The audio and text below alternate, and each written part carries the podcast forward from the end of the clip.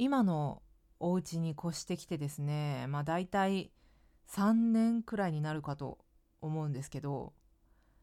最近やっとシャンプードレッサーの使い方が分かってきました。なんかね蛇口の横にあんまりにも自然にシャワーヘッドがついていたためになんかね背景と馴染んじゃって気づいてなかったんですよ。でこの間ふと休みの日にちょっと洗面台を掃除してたらあれこれシャワーヘッド？と思って。なんかね全然意識の外にあったのでおそらくあれがシャワーヘッドで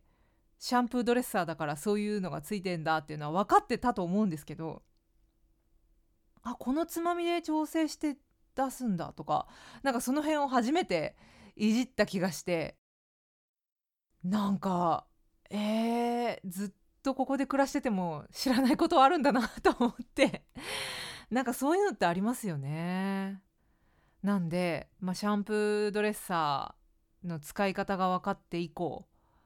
寝癖直しが楽になったわ今までねわざわざお風呂のところに行って頭からお湯をこうバーッとかぶってタオルでこう拭くっていうスタイルだったんですけど今もシャワーヘッド使って。シャワーって。シャワーヘッド使ってシャワーってってなんかおかしいですね。なんかシャワーっとしてタオルで拭くと。でドライヤーでバーってするっていうスタイルになりました。まあ経済的にはどんな感じなのかちょっと分かんないですけどだいぶ快適になったなと。いちいちお風呂のお湯かぶんなくていいの。すごい楽だなっ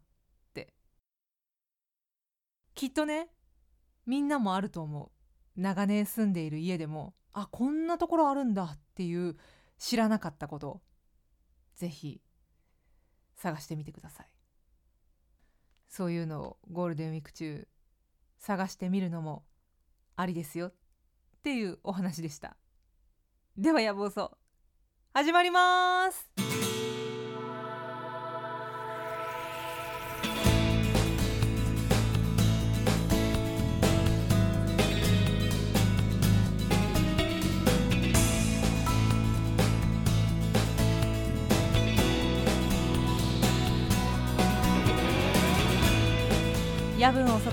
礼します。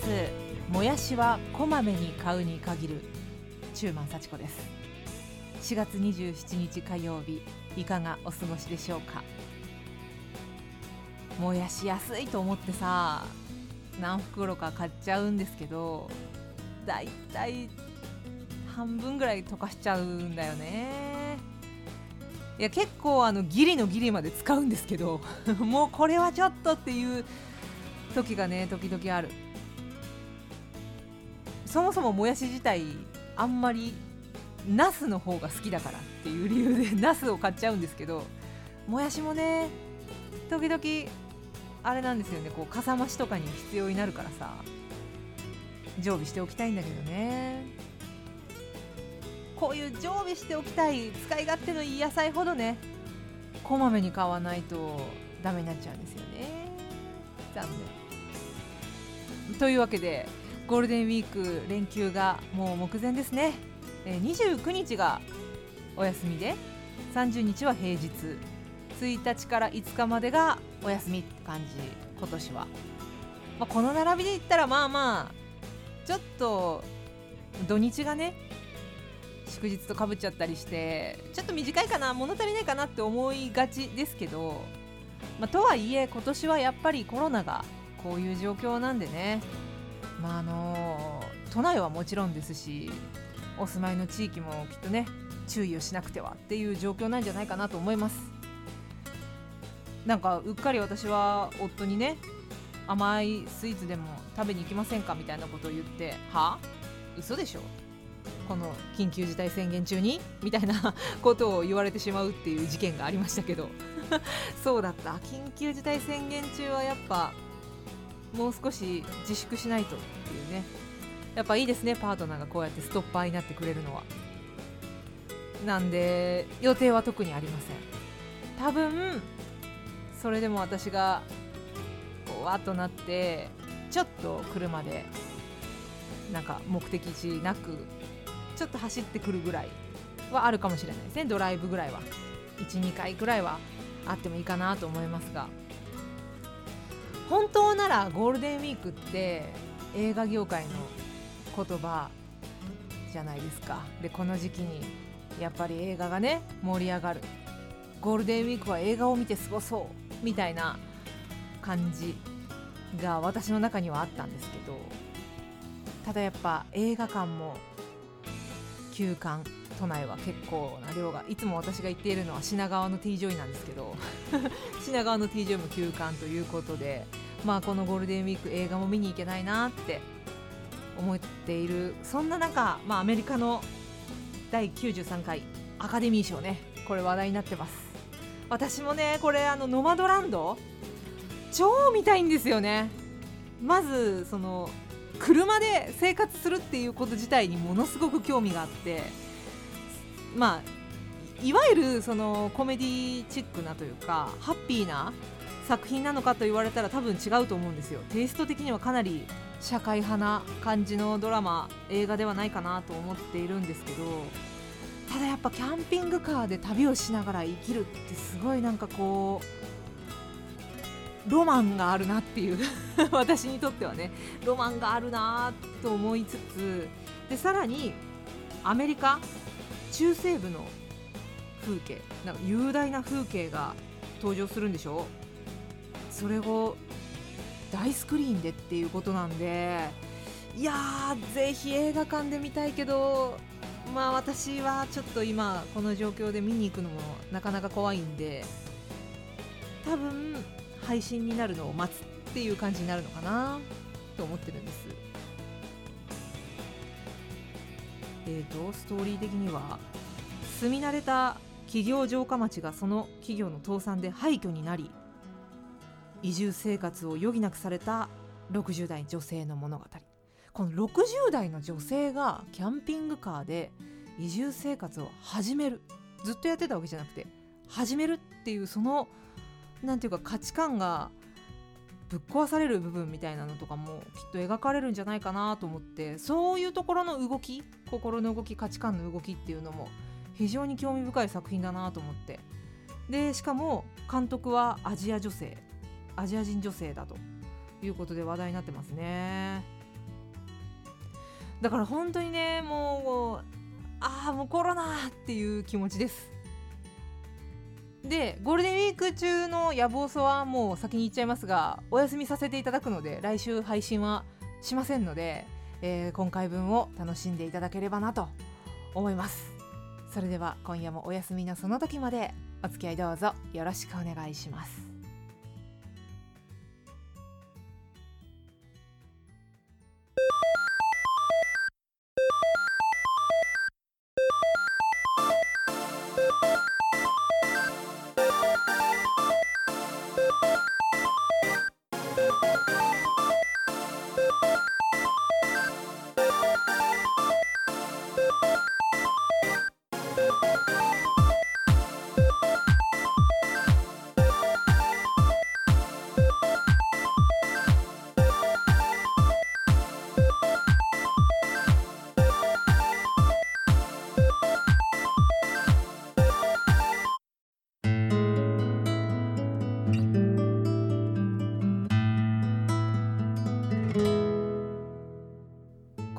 テーマは忘れがたき忘れ物。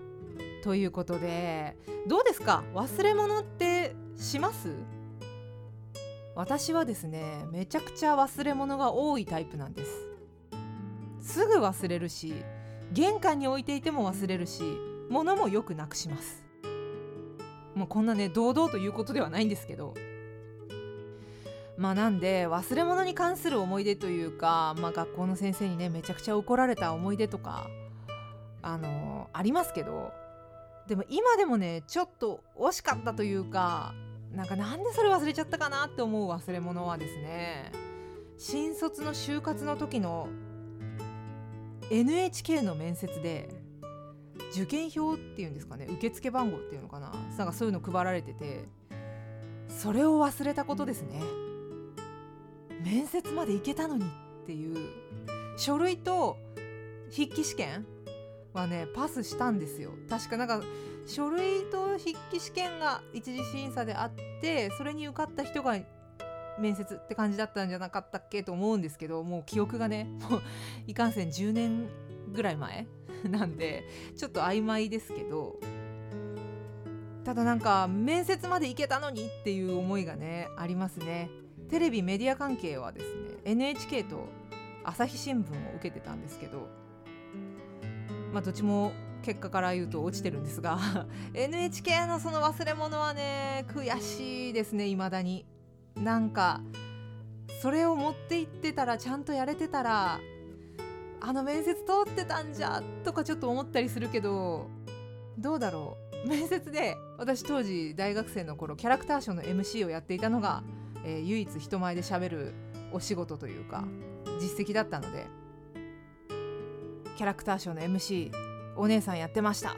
て言ってああじゃあちょっといつもやってるみたいにやってみてよって言われてまあ、あのやってみてよみたいなそういう感じじゃないですよやってみてくださいみたいな感じで言われてもう登場からこうなんかブースみたいなとこでやるんですけど登場からこうパパパって走っていって「みんなこんにちは!」とかってやったんですよ。面接官の人もなんか特にあの「こんにちは」って言ってくれることもないから「ん？ちょっと声が小さいぞちゃんとお昼ご飯食べてきたかな?」とかって、えー、やったんですよ。だから無理だったかな？どの道ダメだったかもしんないけどもしいけてたんだとしたらねあの忘れ物が原因で落ちたんだとしたらもう本当に非常に、えー、残念というか悔しい。その忘れ物の罪深いところはあれを忘れてなければいけたかもしれないのにっていう思いをなんか引きずらせちゃうことですよね。だって私が落ちたのはその忘れ物が原因じゃなくておそらくその MC のお姉さんが受けなかったからだと思うんですけど そこに何か光るものがなかったからだとは思うんですが、えー、非常にね残念。極まりない思い出です。もしあの時 NHK に受かっていたらどうなってたんでしょうね。今の私はもう確実にないと思うんですよ。多分今よりアナウンス能力が高いおしゃべりも上手な人になってたんじゃないかな。どうかな。なんでその後普通にあのメディア関係とは全然違う会社に就職して挫折して辞めて、えー OL になり、えー OL を辞めて FM 佐賀に行ったと。そういう流れでこの業界に入ってきた人間ではあるんですがうーんどんな人生があったのか。果たしてあの忘れ物が分岐点だったのか。今となっては謎です。ただなんか忘れ物って本当どうやったらなくなるんでしょうね。気をつけていても忘れちゃうし気をつけすぎて別のものを忘れちゃったりとか最近多いのはあれだな財布だな。私財布を忘れるんですよ。よく。この間はですねバイト先に財布を忘れていって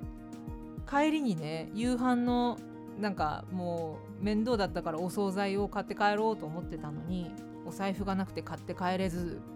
慌てて夫に連絡を取って「ごめんなんかおかず買って帰ってくれる?」みたいな感じで 連絡を取って、えー、夫に頼んだとで夫はわざわざ職場から反対側にあるね家家を越えて行かなきゃいけないスーパーに 走って行って買って帰ってくれたんですけどでそういう時にねあんまり怒らない夫なので 怒られなかったのでまああのごめんねぐらいで済んじゃったから余計良くないのかな？ダメなのかな？夫のせいにしちゃダメですね自分の成長がないのまあでもそういうこともありました。でその次の週ぐらいに間を空けずにねスマホを忘れていったんですよ。職場に職場にというかバイト先に。で夫がね「何か買って帰るものある?」って送ったのに何の返事もないからどうしたんだろう何か怒らせるようなことをしたんじゃないか？みたいなちょっとざわってなったらしくて なったけど「ごめんスマホ忘れてたわ」っていう話を したらさすがにその時はですね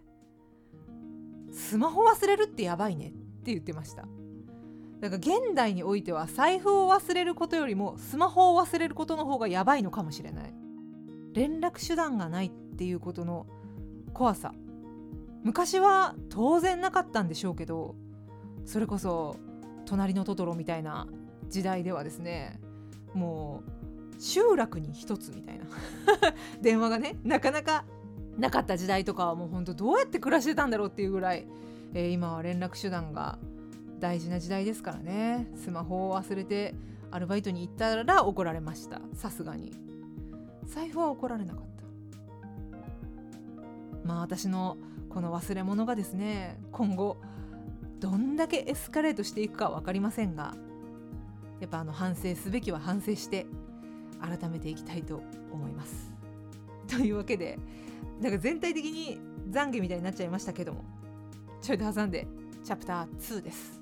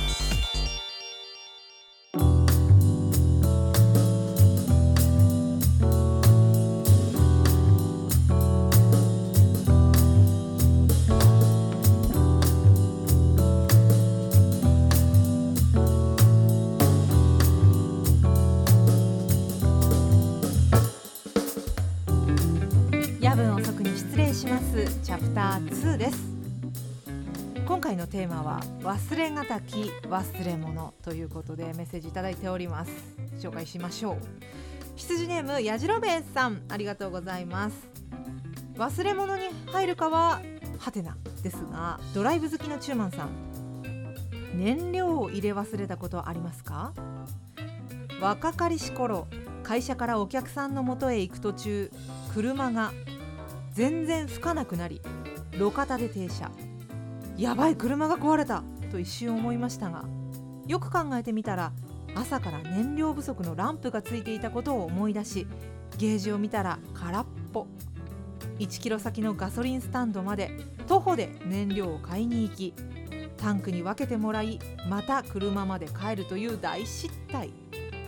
それからは燃料の残を気にするようになったんですが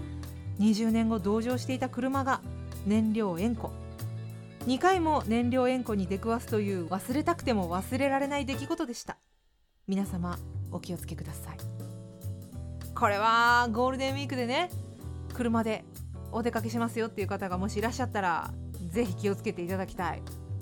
てかもう気をつけないといけないですね。燃料に関してはね。私はですね車の燃料は割とああいやそうでもないかな。マーチに乗っていた頃はですねもう燃料がやばくなるまで、えー、入れないっていうことが多々ありましたね。あのー、夜中のさ夜中夜道のガソリンスタンドがなかなかないその山とかああいったところのですね、えー、燃料が足りるかなっていう怪しい時の運転ほど怖いものはないですね。恐怖。今車止まったらもう JAF しかないっていう恐怖。もうね私あの山口に住んでいた時は山口から福岡にですね往復してることがあったんです。毎週末。仕事を終えて金曜日の夜に。えー、じゃあこれから福岡帰りますと。で毎回高速使うとお金も結構かかりますので下道で帰りますと。で下道がやっぱ長いのよね。下道長いし何でしょうね。あの別に大体のところはそうだと思うんですけど、まあ、特に山口はというかガソリンスタンドが空いてないんですね夜は。セルフのガソリンスタンドすらないと。あまり。なんでもうそりゃあ怖かった。昼間のうちに入れてない私が悪いんですけどそりゃあ怖かった。もう止まったらどうしようって思いながら、えー、毎週末帰っていましたが車でね止まったことはないですよ。ただバイクはあります。あのエポっていうね鈴木のエポっていうちっちゃいミニバイクに乗っていたんですけどそのエポはですねガソリンメーターみたいなものがないんですよ。でバイク屋さんのねおじさんからもう本当気をつけてねってあのガソリン切れたら大変だから走行距離っていうものをきちんとメモるようにとかっていろいろ指導を受けていたにもかかわらず私はそういうこと一切やらずで当時彼氏だった夫ですねからもバイクはその燃料ちゃんと管理しないと燃費とかちゃんと把握してないと危ないよって夫もバイク乗りだったんでね当時は言われてですね知ってたんですけど結構何度も空になりました。夏のさ暑い時期によ燃料空っぽで街中をあの重いのよ自転車より。どう考えても重いあのバイクをしかも私フルフェイスのヘルメットかぶってたから暑いし恥ずかしいしそのバイクを押してるっていうのがもうすごい恥ずかしくて で坂道が来たら「やった坂道だ!」って言ってちょっとまたいでこうスーってもう要は自転車の要領ですね。自転車の要領でスーって乗って降りていくみたいな。でできるだけ感性の法則でできるだけ進もうとするみたいな。なんかそういうのをやってましたね。バイクはよくやったな。懐かしいな。そう。バイクといえばですね、まあ、バイクといえばっていうかあれなんですけどちょっと話がそれちゃうんですけどスーパーカブね。今季一番のアニメじゃないかと私は思ってるんですけど最注目のアニメなんですけど私にとっては。前回実はねこの相棒自慢の時にスーパーカブの話をしようと思っていたのに収録終わって編集終わったぐらいでやっと気づいたっていうね。あスーパーカブの話しようとしてたのにっていうのを思い出して、えー、これも忘れ物ですね。ありがとうございます。やじろべさんのおかげで前回の忘れ物拾えます。そうこのねスーカスーパーカブをねぜひ見てほしいんですよ。バイクがお好きな方はねもう本当心の底からわかる風の描写とかあとこう初めてバイクを買った時のこのウキウキ感。で意味もなく乗ってななんか意味もなく乗るのもなんだかな。でも早く乗れるようにならなくっちゃいけないよね。みたいなそういうなんかこう自分に言い訳しながらちょっと乗っちゃうみたいな。なんかあの感じとかそれこそバイクにまたがった瞬間のあのどこまでも行ける気がするっていうなんだろうねあの開放感っていうのか。ワクワク感。あれがねもう余すとこなく表現されたアニメなんですよね。主人公の女の子は友達もいなくて親も実はいなくてお金も特になくてやりたいこととか趣味とか、まあ、将来の希望みたいなものもないんですけどないんだけど、まあ、出発点はないんですよ。でその何にもない女の子が一年発起してバイク屋さんに行くんですけどそのバイク屋さんで売ってるバイクが高くて買えないのよ。でああもう諦めるかと思って帰ろうとしたところにバイク屋のおじさんが出てきてまあ1台のちょっと訳ありのバイクもう3人殺してるって言ってたかな？っていうそのバイクを持ってきてそれがカブだったスーパーカブで。でそのバイクに乗り始めるという話なんですね。でこのバイク屋のおじさんもさバイク屋さんのおじさんっていうかあのまあちょっと言葉遣いが悪いのは愛だと思っていただきたいんですけどバイク野郎って めちゃくちゃいいんですよね。優しいんですよバイク乗りに対して。それがねもう本当にこの作品随所に散りばめられたそのバイク野郎の人の良さというかバイク乗りに対する連帯感みたいなものが本当ねふんだんに描かれていてまたバイク乗りてっていう気持ちになるんですよね。このバイク屋のおじさんがねまあちょっと一ついい例なんでちょっと一例としてあげますけどまずさバイクを買いに来ていくらだと思ってたのかわからないですけど主人公の女の子が、まあ、十何万とかのバイクを見て高くて買えないって思うんですよ。でもバイクだからさ十何万はするよ普通に。って思うんですけど、まあ、そこら辺の相場が分かんないまま買いに来て買えないって思って帰ろうとする。でそこを引き止めるまず優しきおじさんでしょ。でしかもそのスーパーカブ訳ありとはいえ1万円で出してくるんです。いや訳ありとはいえ1万円はちょっと破格すぎてびっくりですけどなんか他に問題があるんじゃないかって思っちゃいますけど、まあ、1万円で持ってくるわけです。でいざ買いましょうって話になった時に免許を持ってないって言い出すんですよ。バイクに免許が必要なのは一般常識として分かってるでしょあなたって私はちょっと突っ込みたくなったんですけど彼女に対して。そこもねおじさんは何も言わずにそっとね免許のためのあのガイドブックを出してくるわけです。で試験問題多分変わってないと思うからみたいな感じで出してきて、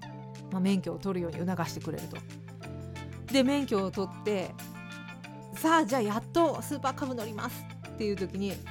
ヘルメットとして自転車用のヘルメットみたいなやつを持ってきた持ってきてるわけですこの子が。主人公の女の子が。いやもうバイクなんだからさっていうもう私としてはもう本当にツッコミどころが満載だなって感じなんですけどそこでもおじさんはそっとキャンペーンだからって言ってバイク用のヘルメットを渡してあげるわけです。グローブとともに。めちゃくちゃいい人ですよね。なんかもうほんとバイク屋さんってなんでこんなバイク乗りに対して優しいんだろうって。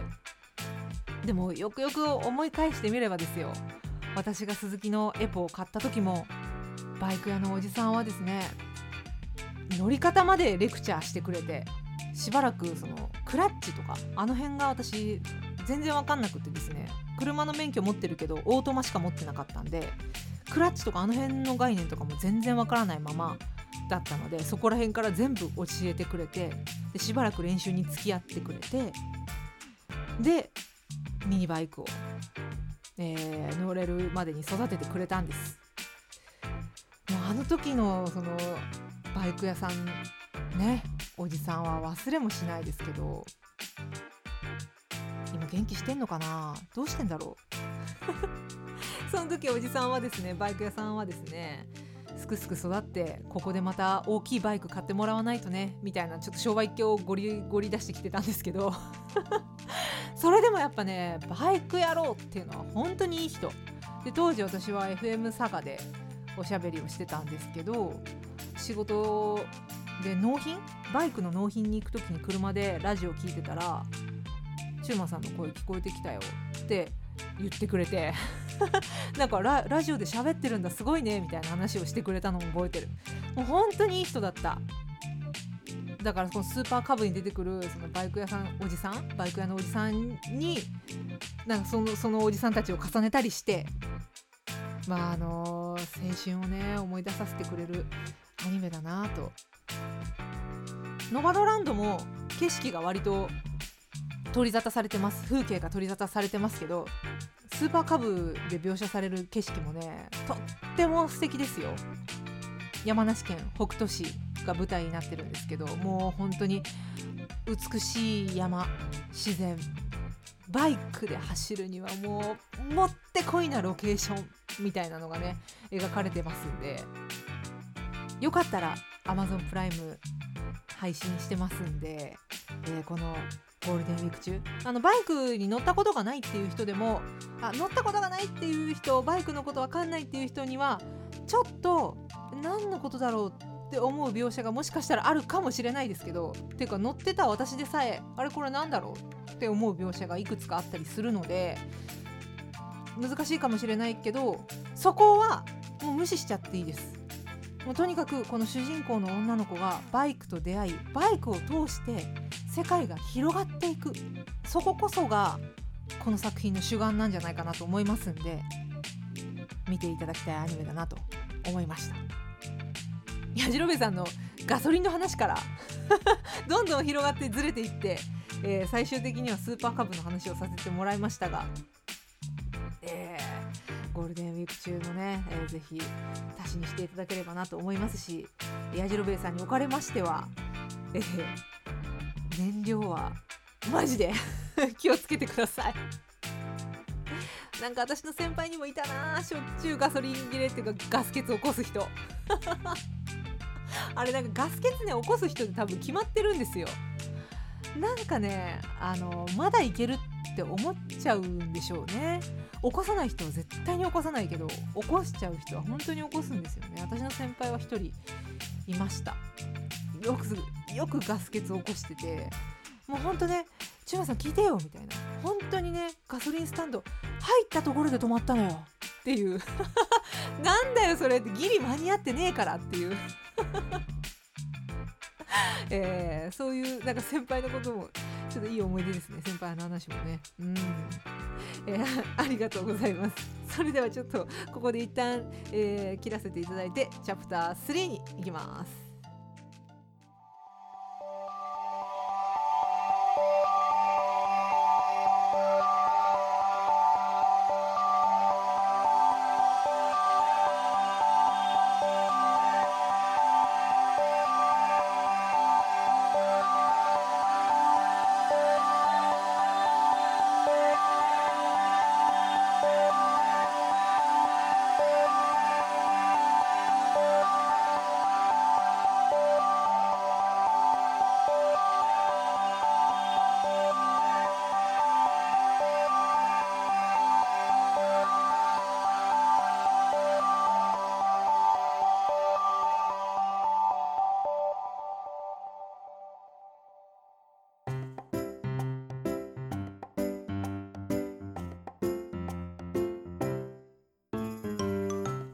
夜分遅くに失礼します。チャプター3です。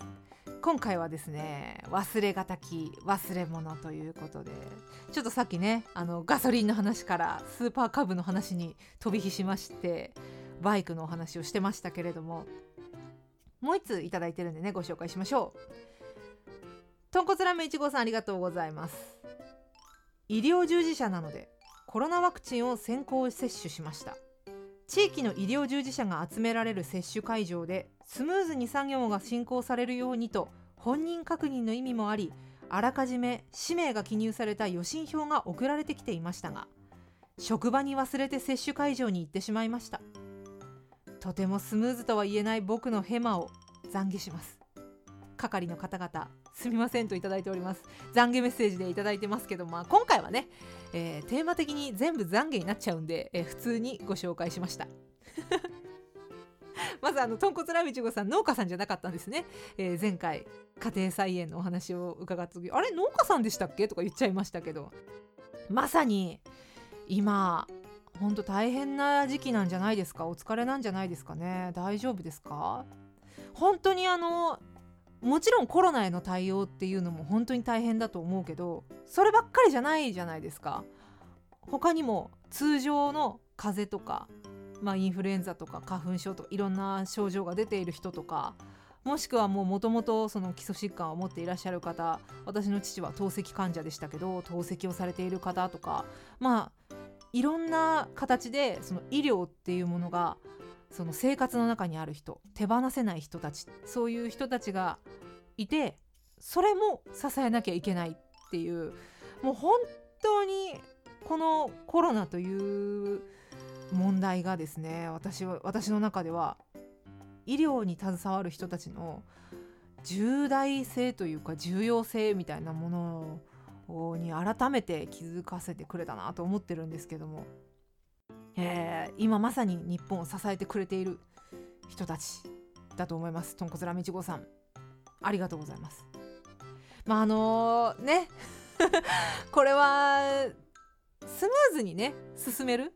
っていうことを、まあ、主眼に置いているというか大事なこととして、まあ、持ってきてくださいよっていう意味合いであるんでしょうけどね。予診票かこれは。忘れちゃいけなかったね。えでもこれって結局あれですか？予診票を忘れてしまいましたって言っても本人確認がちゃんとできれば受けられたっていうことだと思うんですけどね。やっぱ本人確認は大変でしたか？私さまあ変な話なんですけど東京に来てね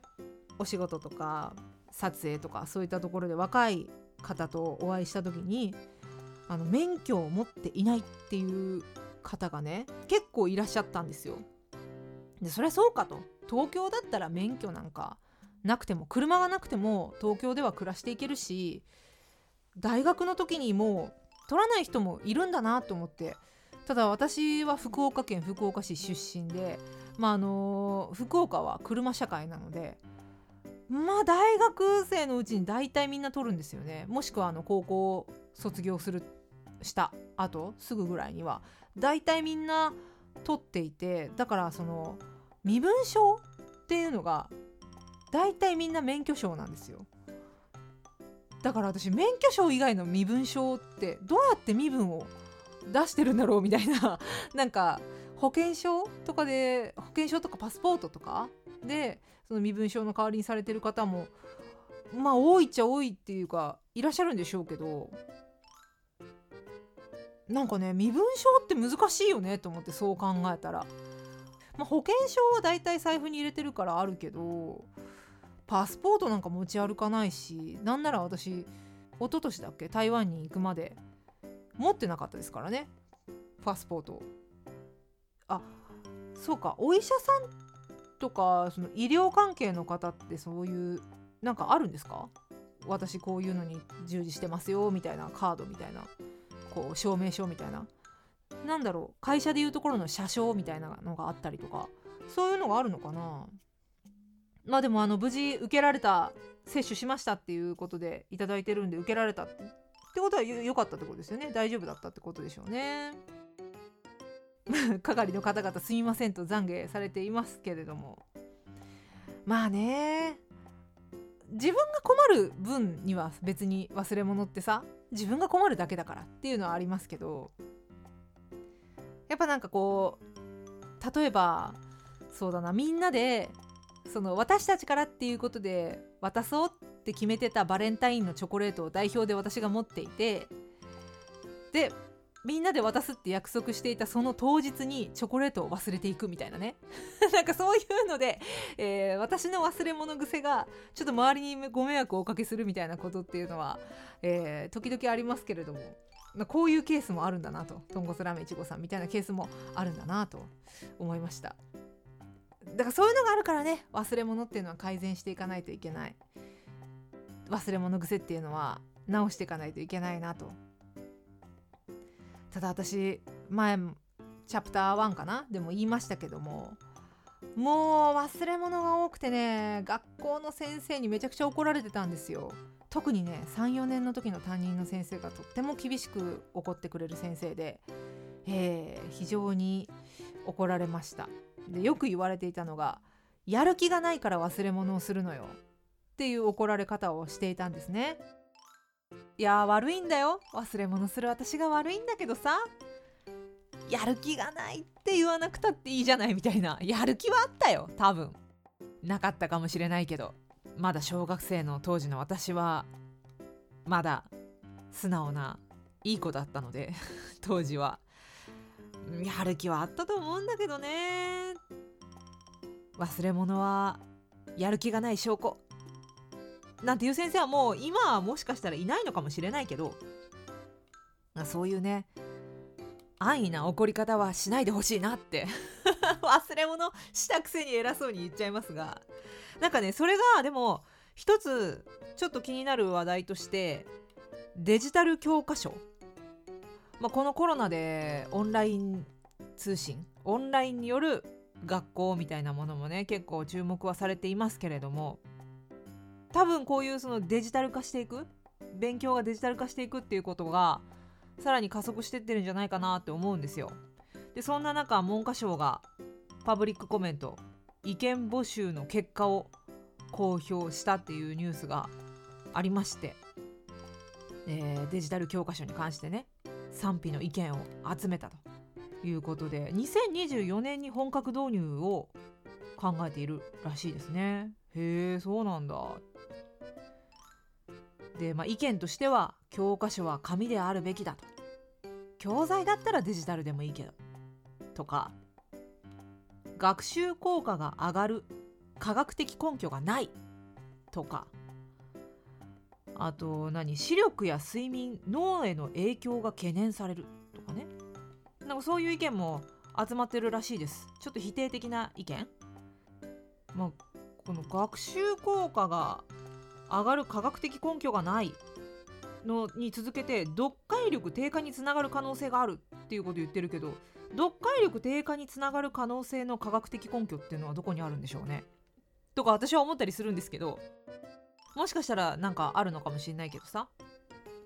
まああの私個人的にはですよ。教科書とかは紙でいいんじゃないって思ったりするんだけど 私的にはね。ただでも一つデジタル教科書のいいところって忘れ物なくなりそうですよね。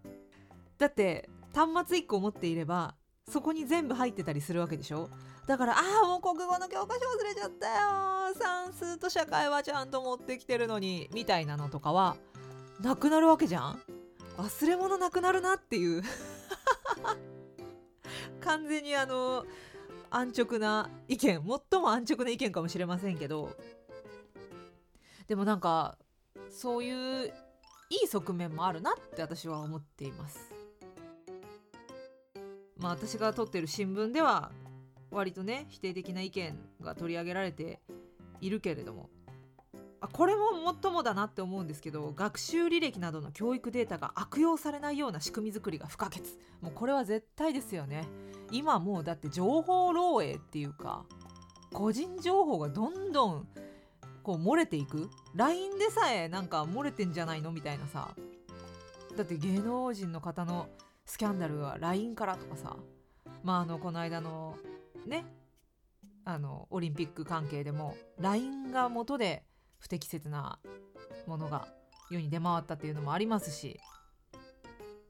情報の管理っていうのが非常に難しい時代になってきていてでその状況で子どもたちをどうやって守るかっていうことを考えると非常になんかこうデジタルっていうものに対して私は大丈夫かなっていう慎重派ではあるんですけど、まあ、ただ忘れ物が減るっていう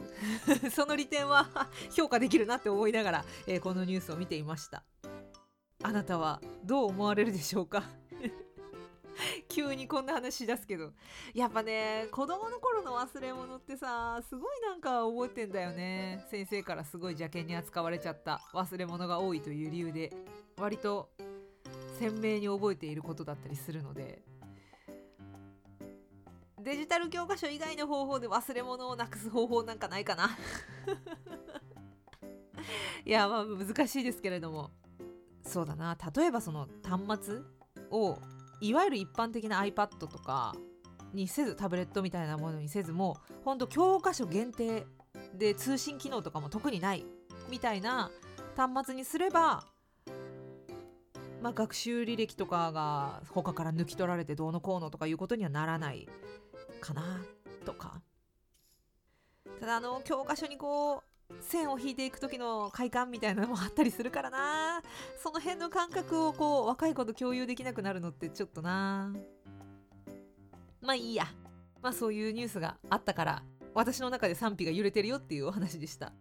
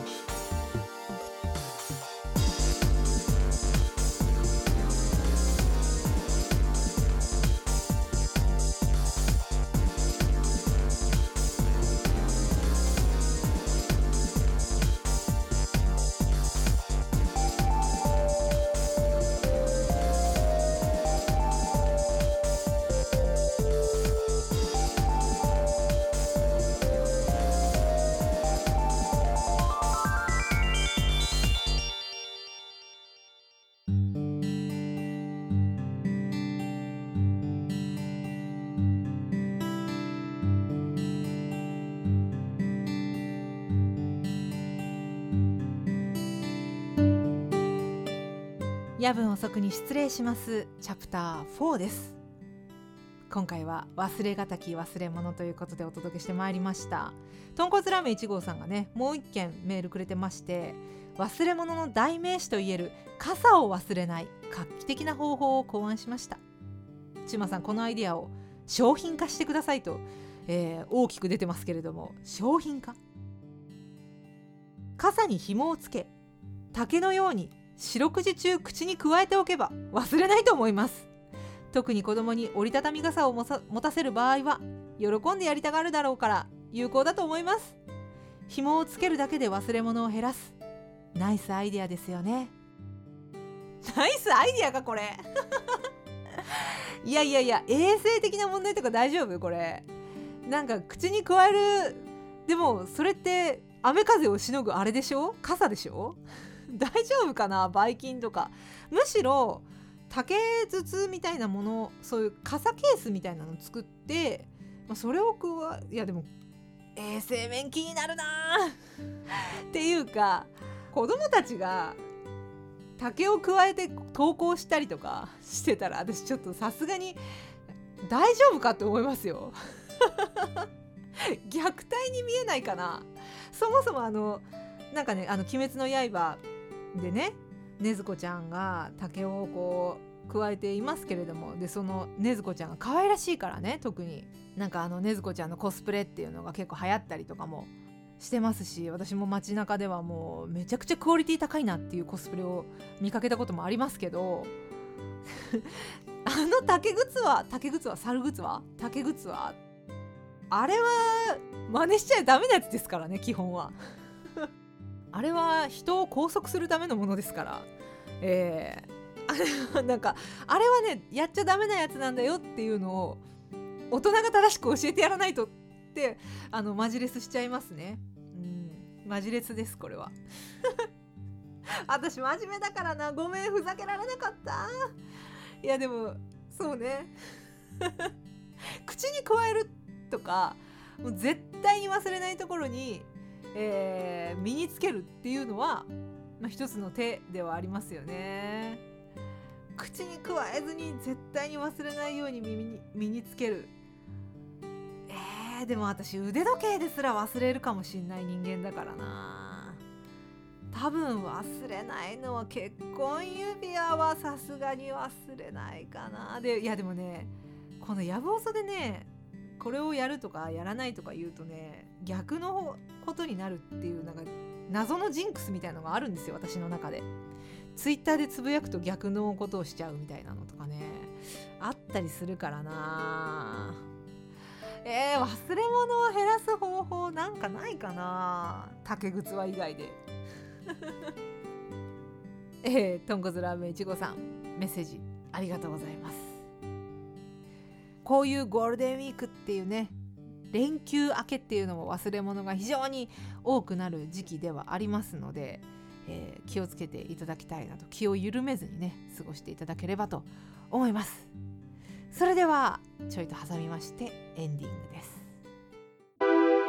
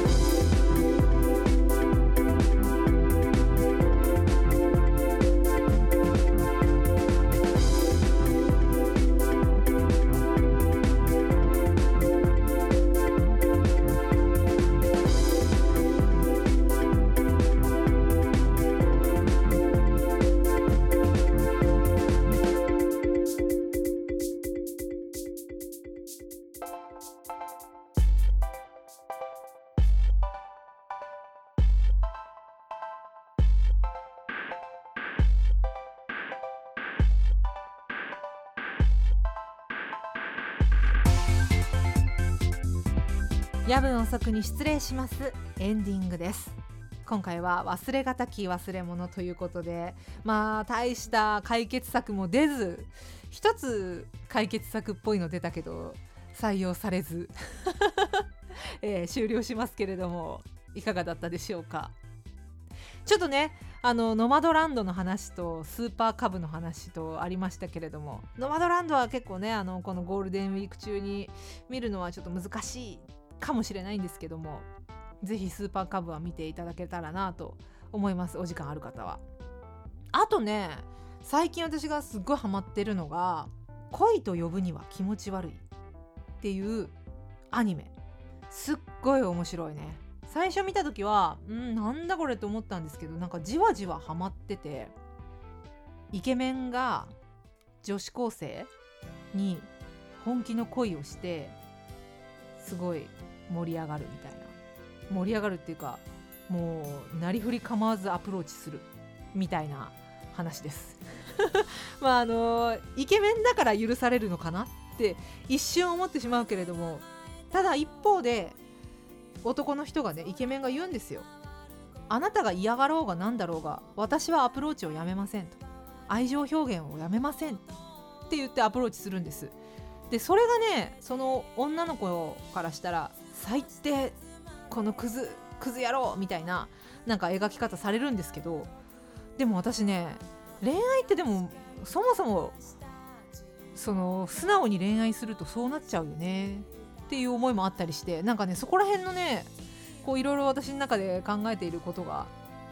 なんかせめぎ合ったりしているところですね。愛情表現って何なんだろう。どうやってする愛情表現が正しいんだろう。どのように恋をしていくのが正しい恋なんだろうか？みたいなことを考えながらすっごい甘酸っぱく アニメを見ています。今5話まで配信されてるかな、えー、今日の時点で5話まで配信されていますのでよかったらゴールデンウィーク中ぜひ見てみてください。というわけで次回はですね5月11日火曜日配信予定です。ゴールデンウィークはお休みをもらいます。メッセージテーマは5月7日金曜日にやぶおそ公式ツイッターで発表します。もちろんテーマとは関係ないメールもじゃんじゃん送ってください。さあ懺悔の時間だよ。ミッドナイトシャウトもメッセージお待ちしています。あなたの懺悔愚痴相談人に聞かれたくない話もやぶおそなら大丈夫です。メールは yabun.osoku.gmail.com やぶん遅く .gmail.com です。ツイッターはアットマーク yabuoso アットマークやぶおそでつぶやいておりますのでフォローよろしくお願いします。ハッシュタグもね「ハッシュタグやぶおそ」まだ生きてますんでどうぞよろしくお願いします。エンディングには普段着コーポレーション愛は皆そこをお届けしています。今回はちょっと間にもね僭越ながら挟ませていただきましたけれどもぜひフルで聴いていただけたらなと思いますので Spotify、Apple Music でご検索ください。普段着コーポレーションです。それではそろそろお時間です。皆さんどうぞごゆっくり楽しいゴールデンウィークをお過ごしください。おやすみなさい。